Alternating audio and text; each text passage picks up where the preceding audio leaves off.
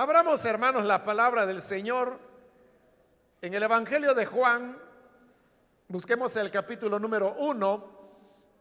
Tenemos ya algunas semanas que iniciamos el estudio del Evangelio de Juan, el cual lo vamos desarrollando versículo a versículo y todavía nos encontramos en el capítulo 1.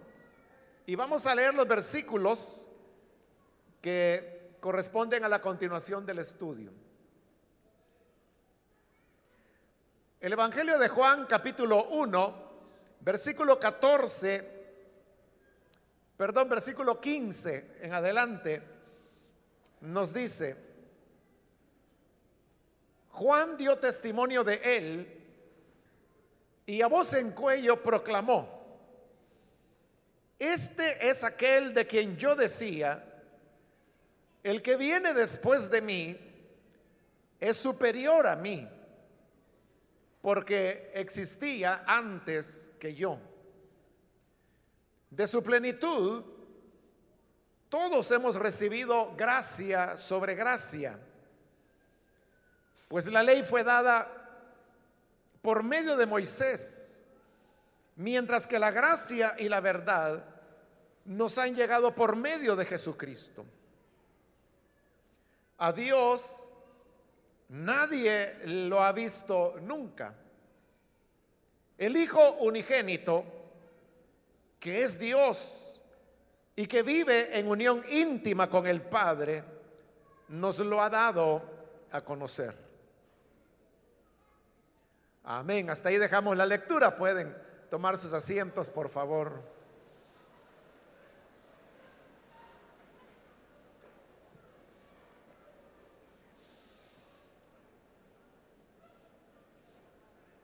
Los versículos que acabamos de leer completan lo que es el prólogo a este Evangelio de Juan, lo cual significa que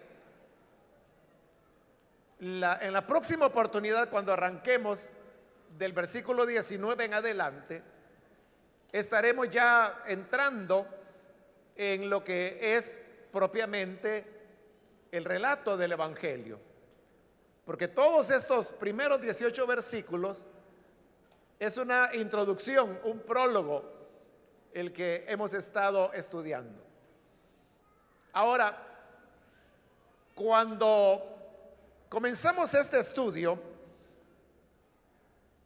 y dimos la introducción a Juan, a lo mejor usted recuerda que dijimos que uno de los propósitos por los cuales el Evangelio de Juan fue escrito era el de dar a los seguidores de Juan una idea correcta acerca de quién había sido Juan y quién había sido Jesús. Pues aunque nos parezca a nosotros increíble hoy en día, hubo una época en la cual los seguidores de Juan llegaron a tener mucha fuerza. Y dentro de esa fuerza, incluso ellos pensaban que Juan había sido alguien superior a Jesús. No lo vieron como el precursor de Jesús como nosotros y los cristianos lo entendieron, sino que veían a Juan como un profeta de Dios y alguien que había tenido superioridad sobre el Señor Jesús. De tal manera que los seguidores de Jesús, que posteriormente fueron llamados cristianos, caminaron al lado de los discípulos de Juan. Y por eso es que en el libro de los Hechos podemos encontrar eh, relatos en los cuales había una un encuentro que a veces se daba de manera casual entre los seguidores de Jesús y los seguidores de Juan. Por ponerle un ejemplo, la segunda vez que Pablo visitó la ciudad de Éfeso, dice que se encontró con doce discípulos. Y comenzaron a platicar y en medio de la plática Pablo les pregunta, ¿recibieron el Espíritu cuando creyeron? Y esos doce discípulos se quedaron viendo entre ellos y dijeron, ¿recibir el qué dijiste? Recibir el Espíritu cuando creyeron. Y los doce dijeron, mira, no sabemos a qué te refieres cuando hablas de espíritu, ¿de qué estás hablando? Entonces Pablo se extrañó y les dijo, bueno, si nunca han oído hablar del espíritu, ¿cómo es que han sido ustedes bautizados? Y resultó que lo que ocurría era que estos eran discípulos de Juan. Y por lo tanto no habían recibido el bautismo cristiano cuya fórmula es en el nombre del Padre, del Hijo y del Espíritu Santo. Y por eso es que a Pablo le extrañaba que ellos dijeron, nunca hemos oído acerca del Espíritu. Y por eso Pablo le pregunta, ¿cómo es que fueron bautizados? Porque en la fórmula bautismal se usa el Espíritu. Entonces, al entender Pablo que estos eran discípulos de Juan, él, le dice, es que, oigan, lo que ocurre es que Juan verdaderamente fue un hombre de Dios. Pero él anunció a alguien que iba a venir detrás de él. Entonces yo vengo anunciando al que vino después de Juan. Ese es Jesús y él es el Cristo. Y les presentó el mensaje, creyeron. Y luego Pablo oró por ellos, recibieron el Espíritu Santo, fueron bautizados en el bautismo cristiano y se convirtieron en miembros de, la iglesia de Éfeso. Le menciono ese relato que usted conoce muy bien porque lo ha leído en el libro de los Hechos, donde usted puede ver que al mismo tiempo que había discípulos de Jesús, había discípulos de Juan. Es exactamente lo que le ocurrió a Priscila y Aquila cuando encuentran a Apolos. Y dice que Apolos era un tremendo conocedor de la escritura y un predicador con mucha elocuencia, pero también era un discípulo de Juan. Hasta ahí sabía él, hasta el, el bautismo de Juan. Priscila y Aquila le enseñaron el camino, el restante evangelio. Y es que Juan había anunciado el Cristo, pero que el Cristo ya había venido. a nosotros, repito, nos puede parecer extraño porque ahí estamos hablando, hermanos, que habían pasado 20 años después de la resurrección. Al menos. Entonces, ¿cómo era que había discípulos de Juan todavía? Pero eso no fue solamente la época de los apóstoles, que queda ahí en el libro de los Hechos, porque el libro de los Hechos termina se cree que ahí alrededor del año 56 aproximadamente. Pero los discípulos de Juan persistieron. Y el Evangelio de Juan fue escrito ya después del año 70, es decir, que pasaron todavía varias décadas. Y lo que ocurrió es que comenzó a formarse un culto hacia Juan el Bautista. Y por eso, repito, uno de los propósitos del Evangelio de Juan era es aclarar que Juan había sido simplemente, o sea, un gran hombre de Dios, un profeta, dijo Jesús. Más que profeta, dijo Jesús. De los nacidos de mujer, nadie más grande que Juan el Bautista. Había sido un hombre ejemplar. Pero solamente era el antecesor el que había anunciado que el Cristo vendía. El que verdaderamente era grande era el Cristo, era el Señor Jesús. Pero aquí han pasado las décadas y la gente todavía sigue viendo a Juan como que si fuera el redentor. Por eso es que ya hemos visto pasajes donde se aclara. Vea por ejemplo el versículo 8 que lo vimos ya hace algún tiempo atrás. Dice, Juan no era la luz ¿Y por qué es tan enfático el Evangelio de Juan al decir de Juan el Bautista? Juan no era la luz. Cuando estudiamos ese versículo yo le dije que era porque los seguidores de Juan consideraban que Juan era la luz. Y también en esa ocasión le mencioné que incluso habían compuesto himnos, cantos dirigidos a Juan. De por eso es que el Evangelio aclara, Juan no era la luz, sino que vino para dar testimonio de la luz. El que era la luz verdadera, dice, es el que alumbra a todo ser humano y esa luz venía a este mundo. Está hablando de Jesús. Entonces, hoy que hemos leído el versículo 15, otra vez se vuelve a retomar el tema de Juan y se va a seguir retomando en todo este capítulo 1. Porque eso es lo que quieren. Aclarar que el verdadero Salvador es Jesús y no Juan. Entonces, vea, en el 15 dice, Juan dio testimonio de él. O sea, Juan habló de Jesús. Y a voz en cuello proclamó, este es aquel de quien yo decía, el que viene después de mí es superior a mí, porque existía antes que yo. hay dos cosas que se están señalando ahí que Juan dijo. Y es que Juan dijo que Jesús venía detrás de él.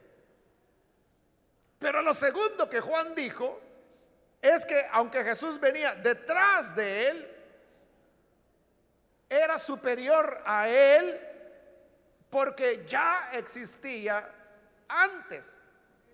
Es decir, Jesús era preexistente. Antes que Juan naciese, Jesús ya existía. Recordemos las primeras palabras de este prólogo a Juan. En el principio ya existía el verbo. Ahora, este tema,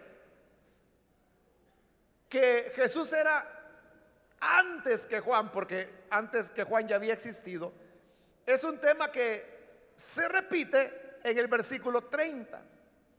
Si usted compara lo que se cita de Juan en el versículo 15 que estamos leyendo, con el versículo 30 verá que son exactamente las mismas palabras de Juan.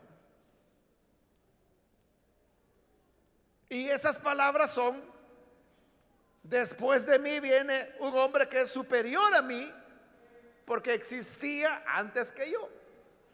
Entonces, ¿por qué se repite dos veces las mismas palabras?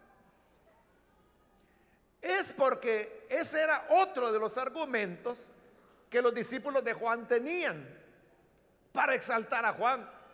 Y es que ellos decían, Juan el Bautista vino antes de Jesús. Y eso era verdad. O sea, eso nadie lo niega. Juan inició su ministerio aproximadamente unos seis meses antes de Jesús. Entonces los discípulos de Juan decían, eso demuestra que Juan era superior. Porque vino antes que Jesús. Pero hoy corrige eso el Evangelio de Juan, aquí en el 15 y luego en el 30. Es que Juan mismo dijo que en verdad Jesús venía después de él, pero también dijo que él es superior a mí porque existía antes que yo.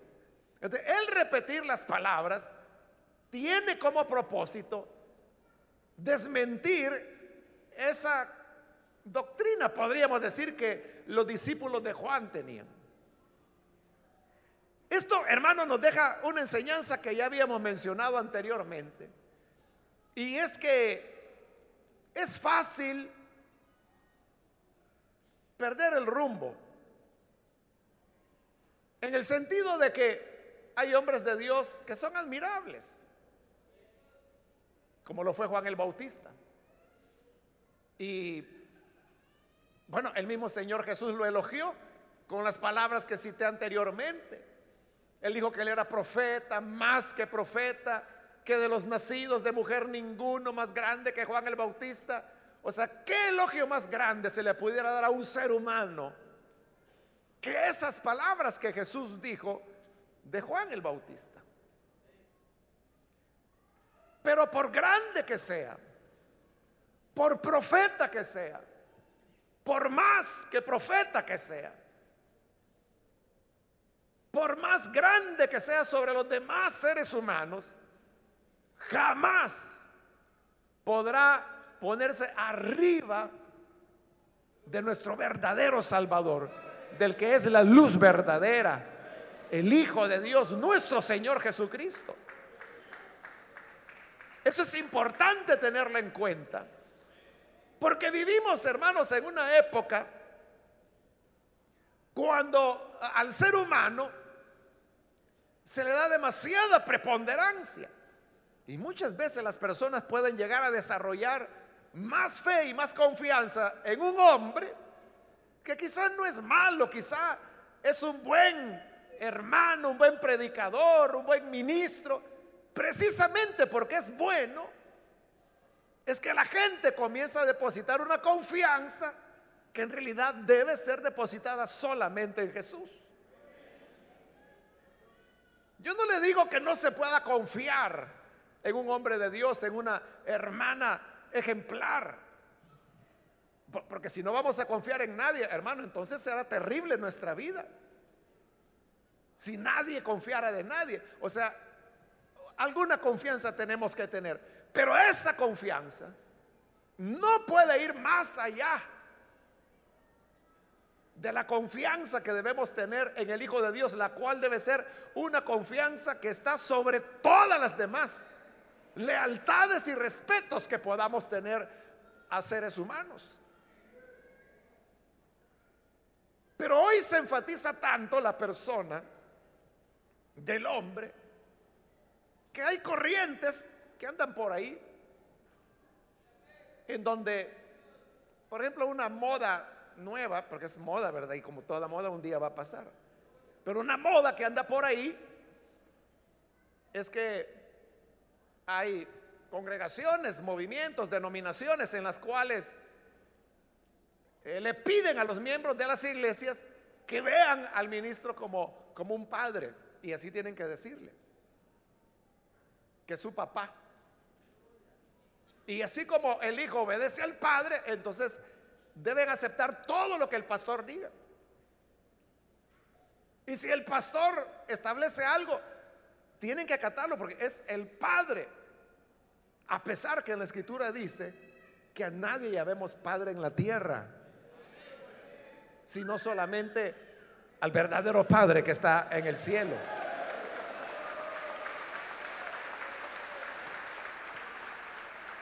Ese es un ejemplo. Otro ejemplo es la, otra moda que hay ahora, e, en, que la gente dice, eh, yo te bendigo, y ahí andan extraños y desconocidos y semiconocidos, diciéndole a una persona, yo te bendigo, te bendigo, te bendigo, te bendigo. Y la gente se cree eso. Se lo cree de tal manera que entonces piensan que el hombre le puede bendecir y comienzan a decir, bendígame, deme su bendición.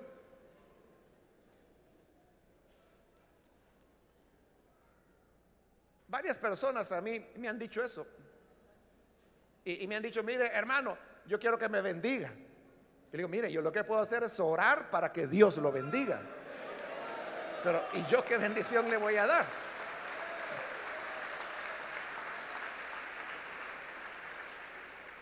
Pero esos elementos de, de, depositar en el ser humano el poder de decisión infalibilidad, capacidad de bendecir, son elementos que pueden conducir a aspectos como el de Juan el Bautista. Claro, Juan el Bautista de eso no supo nada, si él seis meses duró su ministerio y terminó sin cabeza por su fidelidad al Señor. Pero los hombres son los que construyen imágenes más allá de lo que debe ser una imagen sana acerca de un ministro del Evangelio. Ese cuidado debemos tener, hermanos. que nuestra lealtad principal es el Señor. Que el hombre puede decir lo que quiera decir. Puede atar, puede desatar, puede declarar, puede anular, puede hacer lo que quiera. Pero lo que a nosotros nos rige es lo que está escrito, la palabra de Dios. Esa debe ser nuestra norma. Aunque venga ahí un superapóstol diciendo es que yo vengo para desatar la bendición. ¿Y cómo la va a desatar si es un ser humano? El que puede bendecir es Dios. ¿O ha leído usted algún pasaje en las cartas de Pablo o en las cartas que no son de Pablo, pero sí de otros hombres de Dios? En el libro de los Hechos, ¿ha leído usted a Pablo declarando? ¿A Pablo desatando? ¿A Pablo bendiciendo? Son prácticas totalmente fuera de la palabra de Dios. Ahí es donde le digo, cuidado, nuestra fe debe ser el Señor y no tenemos que poner a ningún humano por arriba del Hijo de Dios. En el versículo 16, de su plenitud, está hablando de Jesús, ¿no? De su plenitud, todos hemos recibido gracia sobre gracia. Cuando se usa ahí la palabra plenitud, está hablando de totalidad. Es un concepto de la teología de Pablo. Por eso es que Pablo utilizó mucho el tema de la plenitud de Cristo, que se desarrolla de manera amplia, por ejemplo, en la carta a los colosenses. Ahí lo que se nos dice en, en una frase es que en él habitaba corporalmente, en Jesús, en Jesús habitaba corporalmente la plenitud de la deidad.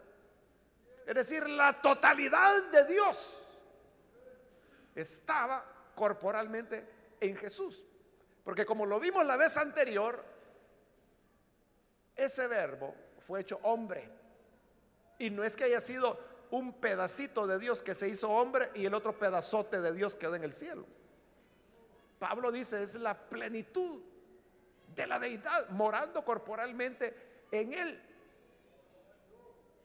Como le digo, es algo que Pablo usa mucho. El Evangelio de Juan, esta es la única vez que lo menciona. Pero es suficiente para decir que de esa plenitud nosotros recibimos gracia sobre gracia. Es decir, Jesús, por ser la plenitud de la divinidad, es una fuente inacabable, inagotable. De Jesús brota todo el tiempo gracia sobre gracia, sobre gracia, sobre gracia. Cada día hay nueva gracia del Señor para nuestras vidas.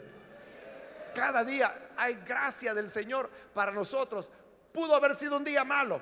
Pudo ser un día cuando despertó enfermo, pudo ser un día cuando las cosas no van marchando bien, pero todavía hay gracia de Dios para cada mañana, para cada atardecer.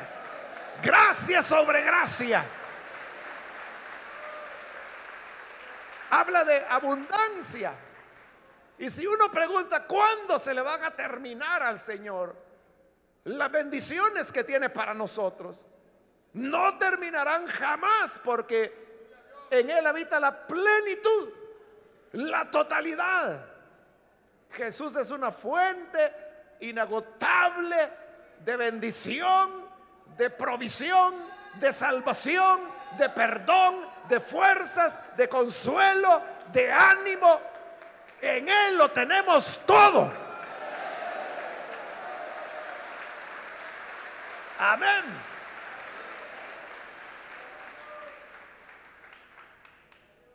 ¿Cuántos años tiene usted de ser seguidor de Jesús?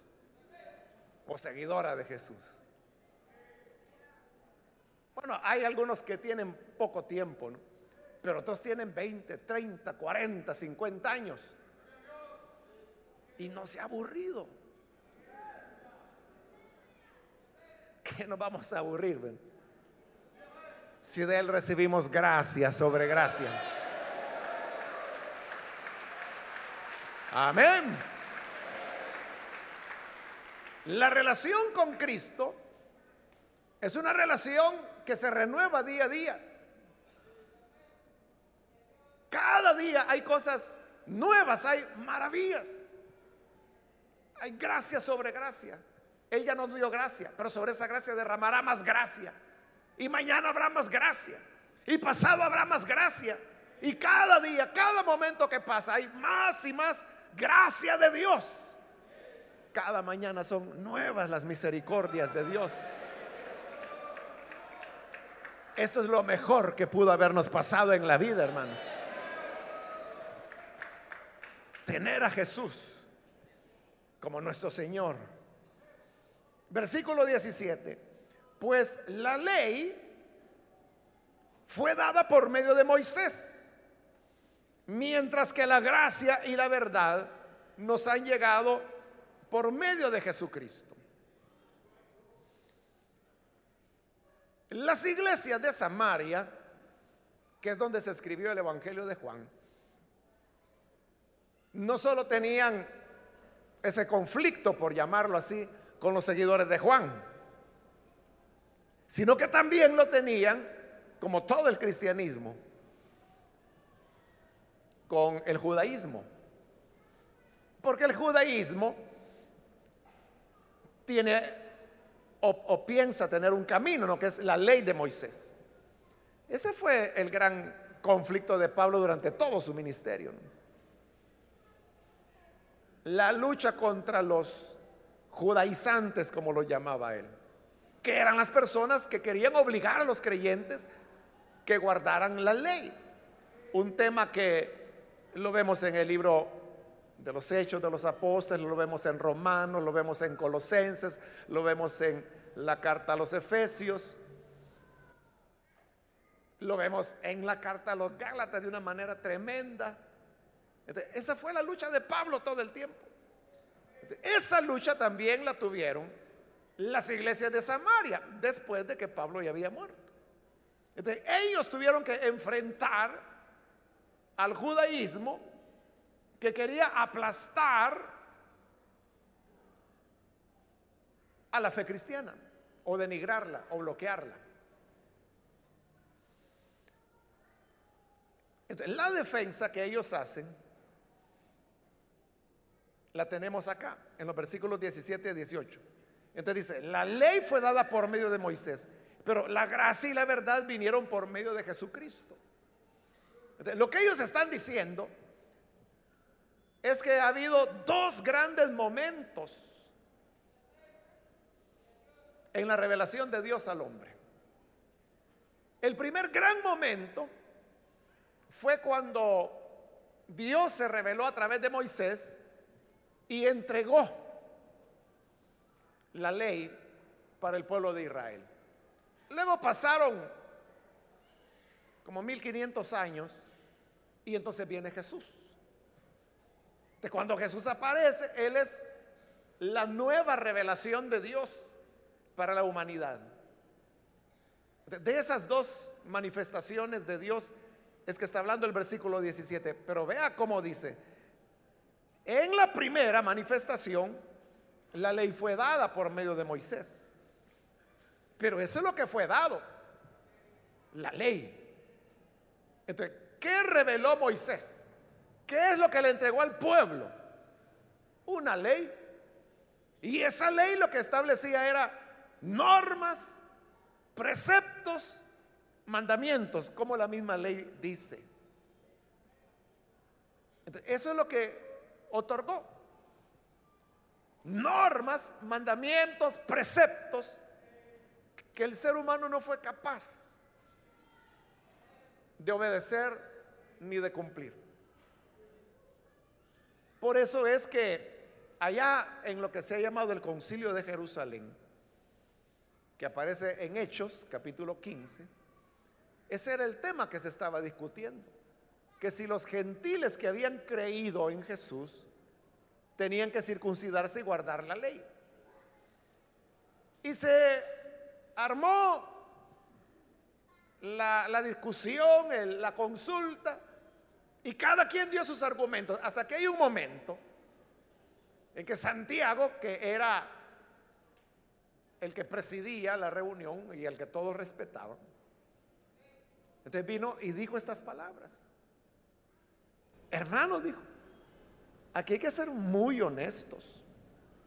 Seamos sinceros. ¿Por qué vamos a imponerle a los gentiles que guarden una ley que ni nosotros ni nuestros padres hemos cumplido? Para decir eso se necesita mucha honestidad. Es como que si un día yo, les dijera, hermanos, reconozcamos que aquí ninguno de nosotros hemos obedecido el Evangelio. Eso es exactamente lo que Santiago estaba haciendo. Digo, si nosotros no cumplimos la ley, ¿para qué se la vamos a poner a otros si ya sabemos que no se puede cumplir?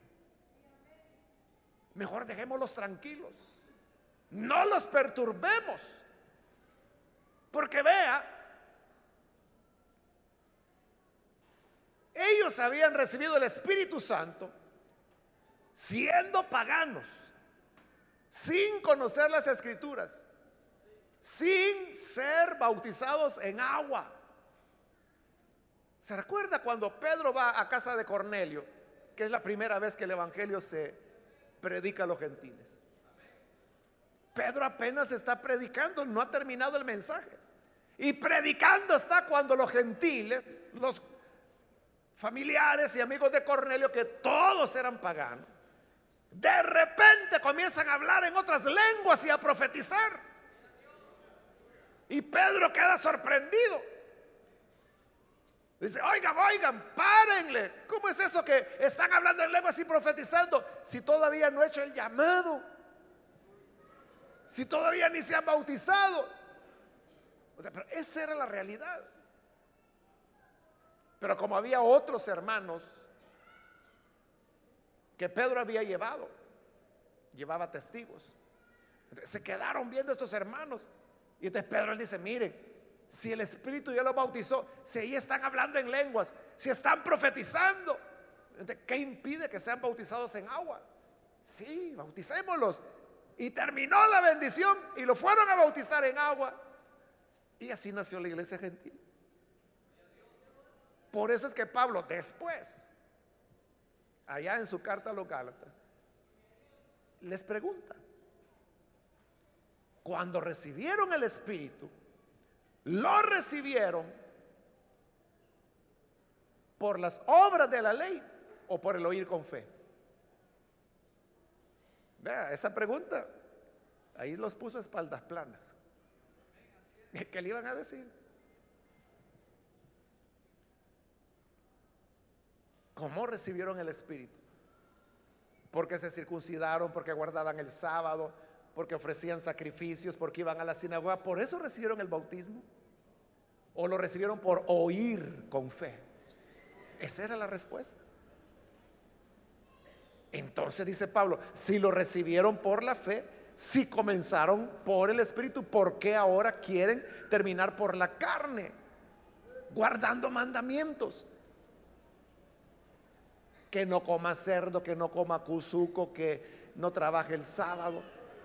Es verdad, hermano, esos eran los animales que la ley prohibía, los consideraba inmundos. Todos esos animales, el conejo, el cuzuco, el cerdo, los camarones, las ostras, las conchas, los cascos de burro, como le llaman. Todo eso son animales inmundos. Según la ley no se pueden comer. Ya veo que mejor estar bajo la gracia, ¿verdad? Que bajo la ley.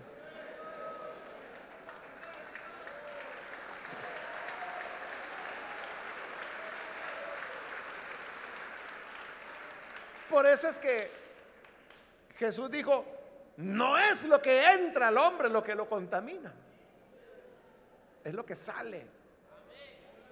Y, el Evangelio de Marcos aclara y dice, con esto dice, hizo limpios todos los alimentos. Entonces, pero no es porque yo no como camarones que el Espíritu Santo me bautiza. No, no, no. No, sino que es porque creí, porque oí con fe. Entonces, en la primera manifestación de Dios, Dios a través de Moisés entregó la ley, entregó eso.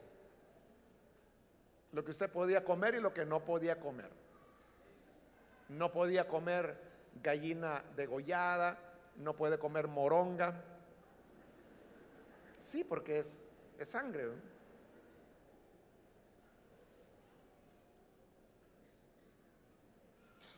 Pero luego dice, la gracia y la verdad nos han llegado por medio de Jesucristo, que es ya el segundo momento, la segunda revelación de Dios, Jesucristo. Entonces, en Jesucristo,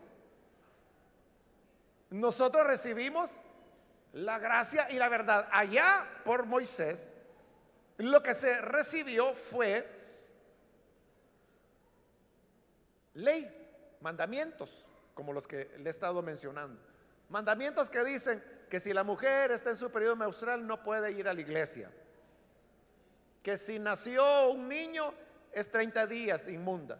Que si era niña, 40 días inmunda. Eso es la ley. Y hay gente que se preocupa por esas cosas todavía. No se han dado cuenta que por Jesucristo vino la gracia y la verdad.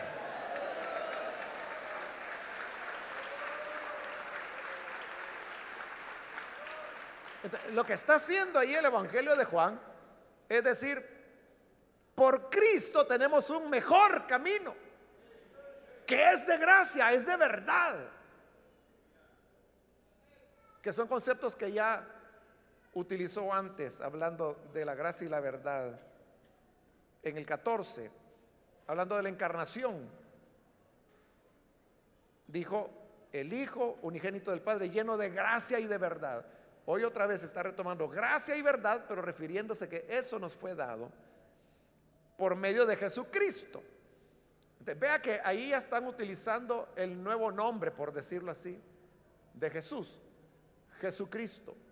Porque Jesús se llamaba Jesús, su nombre humano, ¿no? Pero tenía el título de Cristo, que significa Mesías.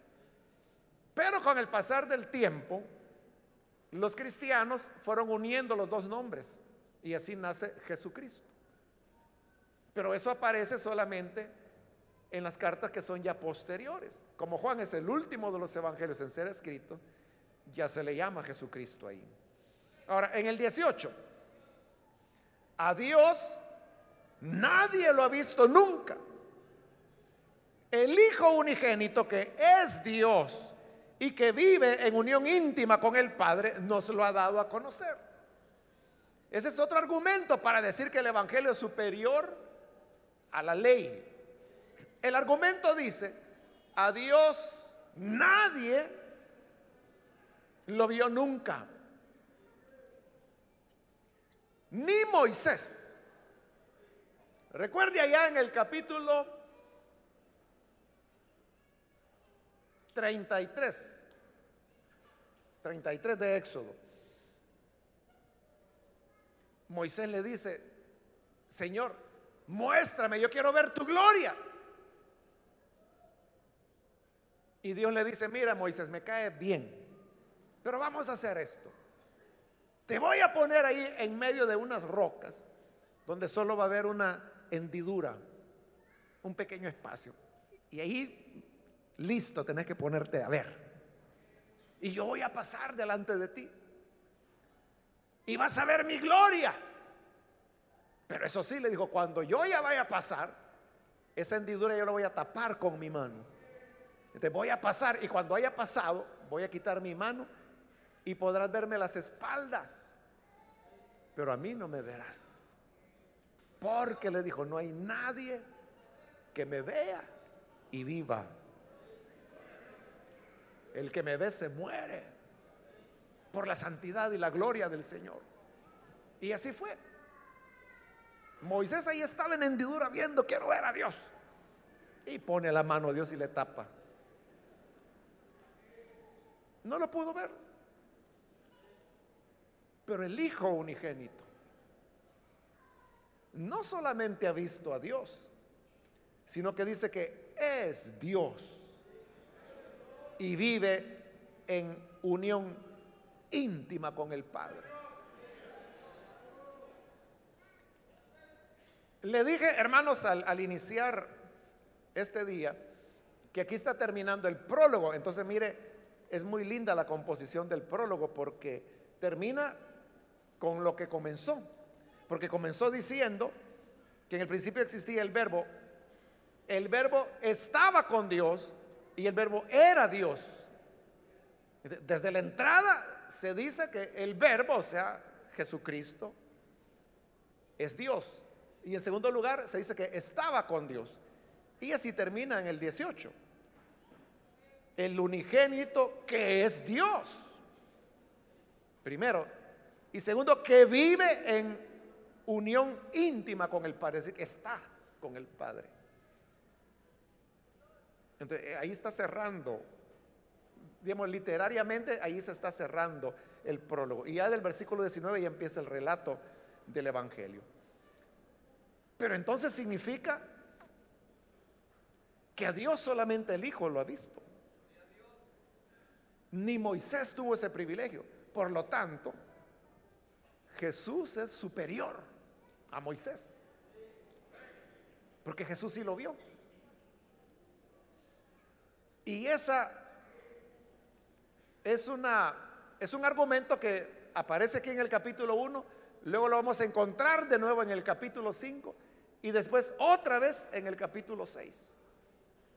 Es decir, que ese era el argumento que las iglesias de Samaria tenían frente a lo que Pablo llamó los judaizantes, que eran los miembros del judaísmo, los que seguían la ley de Moisés.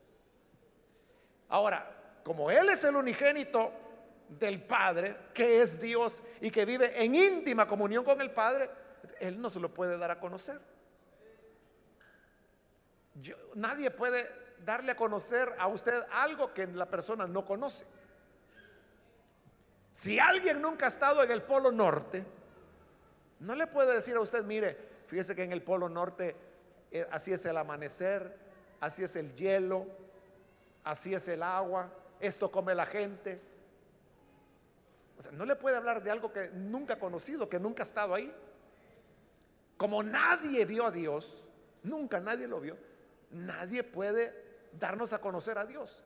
Pero el Hijo, que es Dios y que está en unión íntima con Él, Él sí nos lo puede dar a conocer. Él sí nos puede dar a conocer al Padre. Nadie conoce al Padre mejor que el hijo o que la hija. La gente puede tener conceptos acerca de un padre o de un hombre y decir es buena gente o es mala gente, más o menos. Pero los hijos son los que saben exactamente qué es su padre. Jesús es el unigénito, no hay otro. Es el hijo único, único en naturaleza, de Dios. Él nos lo puede revelar. Por lo tanto, lo que Jesús vino no fue a inventar una enseñanza. Jesús no vino ni siquiera a hablar de sí mismo, sino que Él vino a hablarnos del Padre. Él dijo, la doctrina que yo enseño no es mía, es de mi Padre. En otra ocasión, lo vamos a ver más adelante en este Evangelio, Él dijo, el hijo dice lo que vio, o, perdón, lo que oyó de su padre. O sea, lo que él oyó al padre, eso es lo que él repite. Y nos dice a nosotros. Por eso es que ya terminando su ministerio, Jesús les dijo a los discípulos, bueno, me voy pero voy a volver. Voy a prepararles una morada y luego vengo por ustedes. Y los discípulos no querían. No, Señor, ¿cómo es eso que te vas a ir y que nos vas a dejar? Y le digo, no, no tengan penas, que no van a quedar huérfanas. Más bien les conviene, les dijo, que me vaya. Porque si no me voy, el consolador no va a venir. Pero si me voy, les enviaré el otro consolador, el Espíritu Santo, que estará con ustedes para siempre.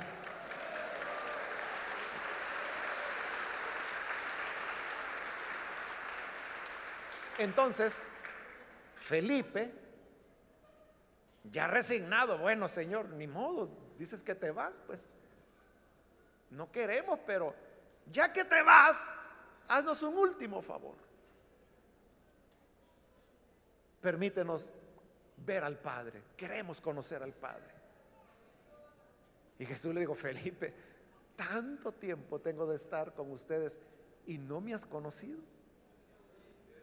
El que me ha visto a mí, ha visto al Padre.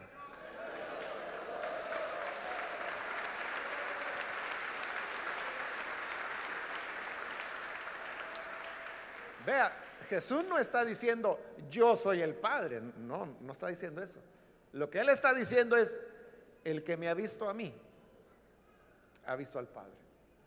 Porque la unión íntima de Él con su Padre es tal que refleja al Padre. Al ver a Jesús vemos al Padre porque en Él, como dice Pablo, habita corporalmente la plenitud, la totalidad de Dios está en Jesús. Cuando creemos en Jesús y lo recibimos, estamos recibiendo la totalidad de Dios. Por eso es que en este Evangelio lo vamos a ver también. Jesús dice, el que me recibe a mí, recibe al Padre. El que me rechaza, rechaza al Padre. Porque Él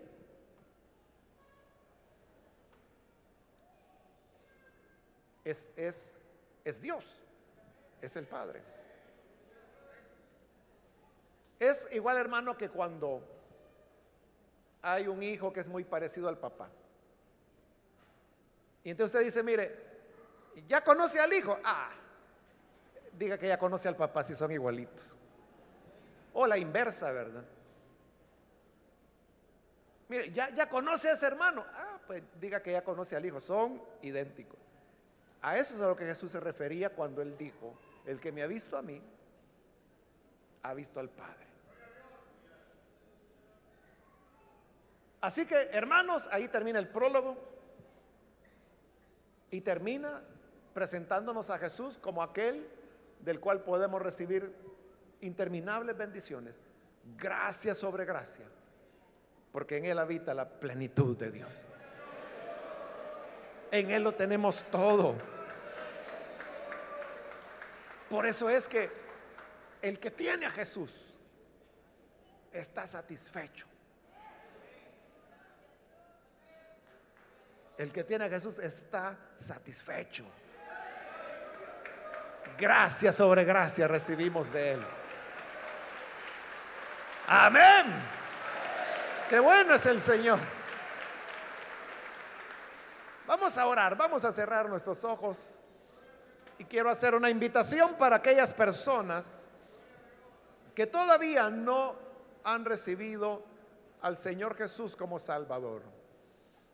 Mas si este es su caso, yo quiero invitarle para que el día de hoy pueda recibir al Señor Jesús como su Salvador y si usted desea dar este paso, lo que estará haciendo es abrir esa puerta de la cual usted podrá luego recibir gracia sobre gracia.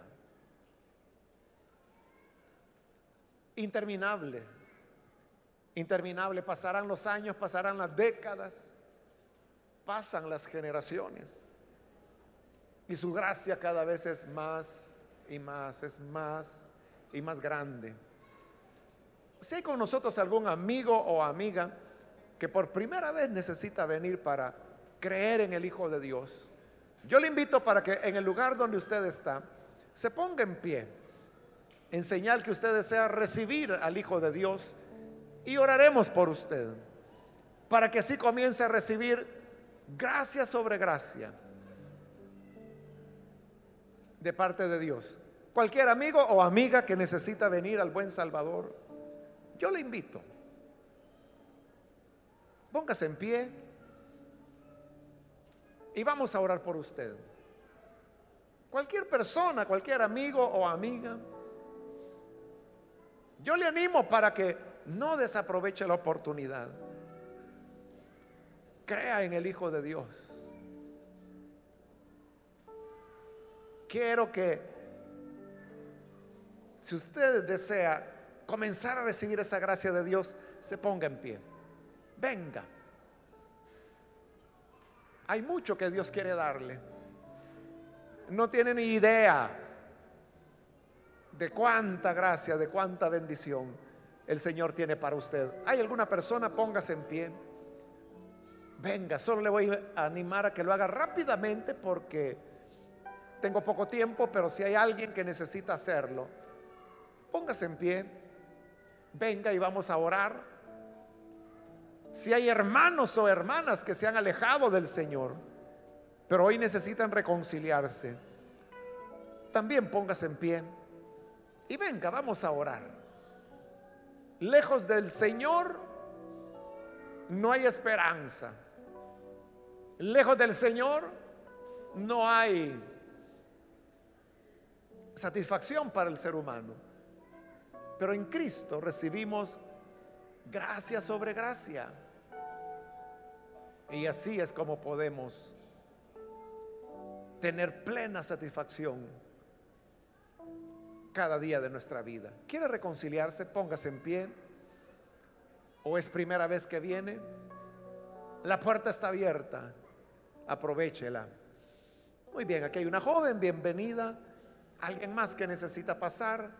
Allá atrás hay un hombre que viene. Dios lo bendiga. Bienvenido también. ¿Alguna otra persona?